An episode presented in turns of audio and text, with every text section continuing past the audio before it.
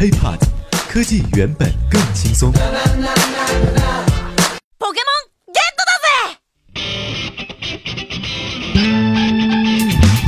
嗨，欢迎收听本期 IT 大字报，各位好，我是华生。和当年的 iPhone 热潮一样，现在的年轻人的朋友圈里啊，最能体现逼格的一件事儿，那就是晒 Pokemon Go 的游戏界面和小精灵收藏了。这款融合了这个 AR 元素、LBS 玩法和口袋妖怪超级 IP 的手游啊，在美国、新西兰以及澳大利亚上架之后呢，就迅速登顶畅销榜榜首，并且引起了全球狂欢。推出还不到一周的时间呢，Pokemon Go 活跃用户量目前已经超过了 Snapchat，还有 WhatsApp，并以创纪录的速度攀升到了苹果应商店免费应用下载量的榜首。这库还没有咱们这个大中华地区啊！它不仅帮助任天堂的股价大涨，恐怕还早早的就已经预定了今年的全球最佳现象级手游。能出现这样火爆级别的游戏啊，华生上一个遇到的，嗯，愤怒的小鸟。当然，人家已经厉害到都出自己的一个电影了。而游戏出电影的，能够达到全球影响力的，那当然还有一款就是刚刚这个下架的《魔兽世界》。于是问题来了。Pokemon Go 这个游戏什么时候就哎怎么就突然间火了呢？其实啊，这样的爆红并非偶然。除了口袋妖怪在全球庞大的粉丝群体基础外，实际上啊，它这个开发者啊 n a n t e c 一家专注于探索实验性的移动社交和本地应用的公司，在增强现实领域多年积累的一次集中爆发。那么，作为前谷歌的一员啊 n a n t e c 从2010年成立至今呢，一直。专注于实现空间地理位置啊与移动设备结合的应用开发，在 Pokemon Go 之前，人家呢还开发了两款同样基于增强现实原理的游戏，啊，这呢也都为人家积累了非常丰富的经验。这华生呢虽然平时很少玩手游啊，这翻翻自己的手机啊，发现关于手游的也就无非这五个游戏啊，一个是 Sky Force，呃，一个飞行的飞机游戏。啊，另外一个呢是真实赛车三，还有部落冲突，呃，以及火影忍者，以及 Marvel 的未来之战，哎，就也就这五款游戏。但是呢，作为一个非手游爱好者，也能感受到手游行业的变幻万千。从 Niantic 成立至今，塔防第一人称射击卡牌类的游戏呢，应该说叫轮番火爆。但是人家啊，这公司并不为之所动，依然坚持开发自己的增强现实游戏，一直啊到二零一六年。趁着啊虚拟现实的东风，Niantic 多年的努力啊，也终于获得了这次大爆发。现在什么最火啊？那肯定是是吧？虚拟现实啊，增强现实啊，包括之前咱们在节目当中之前提到的 HTC 啊，呃，三星、苹果都也都在不断的或多或少的开发着自己的虚拟显示系统，或者直接生产虚拟的内容。至于 Pokemon Go 为什么能够在短时间迅速火爆，主要啊是跟口袋妖怪的玩家基础有关。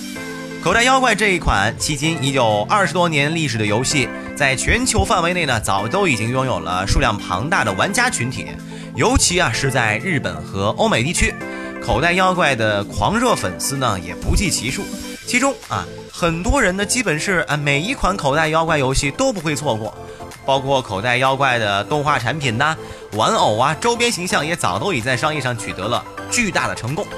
再加上现在具有 GPS 功能的智能手机的普及，大家对于虚拟显示的接受，miNTAG 就这么以一种非常巧妙的方式，让增强现实这一个看似啊啊整天在新闻当中播报，在 IT 大大中各种高端的尖端的游戏，却以一种非常轻松的、有趣的，并且对用户友好的、有童年回忆和情怀的方式，展现在了咱们每一个人手机面前，还是免费的。最重要的，当然了，也是游戏的可玩性啊！一贯以可玩性、耐玩性著称的任天堂呢，这一次又没有让大家失望。Pokemon Go 满足了人们的收集、探索、升级，甚至社交各方面的需求。同时，游戏的操作呢又简洁方便，几乎任何人上手呢都可以啊立马开始玩，没有什么学习的门槛。因此，拥有以上元素的 Pokemon Go，嗯，你说想不火都难。不过啊，游戏是火了，但是有一个问题，服务器呀承受不了了。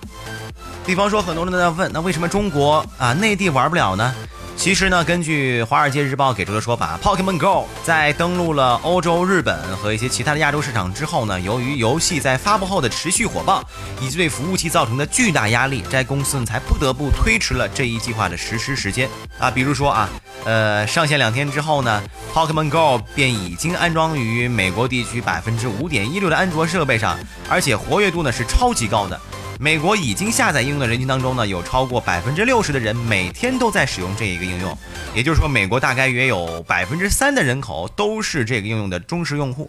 而且这一日活量的水平呢，基本上让 Pokemon Go 能够与 Twitter 啊这一类级别的应用分庭抗礼，一个游戏软件呐，Oh my god！不过，虽然对于中国玩家来说，玩不了游戏实在是憋得难受啊，当然了，这服务器也是一方面的原因。再加上 Pokemon Go，它所使用的啊地图呢是谷歌地图，而谷歌已经退出中国市场六年了，所以对于这样一款需要实时定位的增强现实的应用软件，确实在国内还是走不进来。不过，虽然对于中国玩家来说玩不了游戏实在是憋得难受，但是对于某些人来讲，这却是一个好的消息。比如山寨公司啊。在 Pokemon Go 火爆之后呢，全球都掀起了仿制浪潮。就有媒体替咱们统计了啊，全球范围之内呢，出现了超过二十款的 Pokemon Go 山寨游戏啊，有这个像素级别复制的啊，国外游戏叫做 Go Catch Em All 杠 Hungry Master，也有宣称自己早于 Pokemon Go 的简易玩法版，叫做城市精灵 Go。更有啊，什么啊，精灵宝可梦购啊，精灵宝可梦，我的创造世界二，精灵宝可梦购这类粗糙的玩法完全不同、强行借皮的游戏，对于任天堂而言，到底呢是前面相似度极高的游戏更可恶，还是粗糙的借皮游戏更可恶呢？但是，一些粗制滥造的山寨游戏却让用户看到的是，很多国产游戏厂商啊，对于游戏本身有多么的不在乎。另一个比较让人尴尬的事情是在 Pokemon Go 爆红之后啊，我国绝大部分的游戏研发大厂，哎，回头发现自己都没有 AR 项目，也没有研究过 AR，有的呢只是 VR，也就是啊虚拟显示技术，而非增强现实技术。用个数据啊，或许能够说得更加明白。目前呢，国内从事 AR 应用开发的企业呢有二百多家，其中大多数有意向和已经开发过游戏类应用，呃，当然啊，甚至可以包含上商业广告性质的应用游戏。但是在国内数万家游戏企业中，这些企业的占比百分之一都不到，所以这也引起了一个问题，那就是为什么中国很难出现这种现象级、引领级的产品呢？甚至连复制都很难。其实啊，有做游戏业内的大神啊，就这个问题表达过清晰的观点。人家说了啊，你看大家都觉得 AR 并不是问题，技术和研发难度并不大，难是在于如何将技术和创新。新鲜感和耐玩性做一个非常好的结合，而且呢，新兴游戏类市场的风险其实挺高的，大部分手机厂商的风险承受能力根本呢也承受不起，而且也没法耗费大量精力去制作 AR 游戏，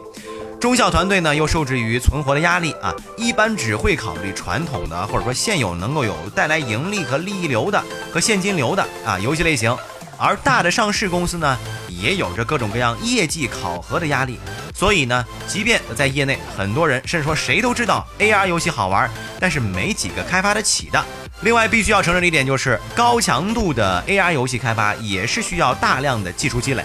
而这一点呢，国内也没有那么强。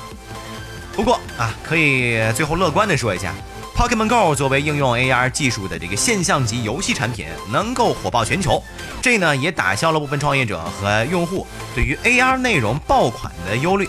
它的运行也基本上说明了手机呢现在已经具备了承载 AR 技术的硬件基础。今后的 AR 技术在用户端的推广呢，我们也可以肯定的说，以后会越来越多、更加丰富的出现在咱们的眼前。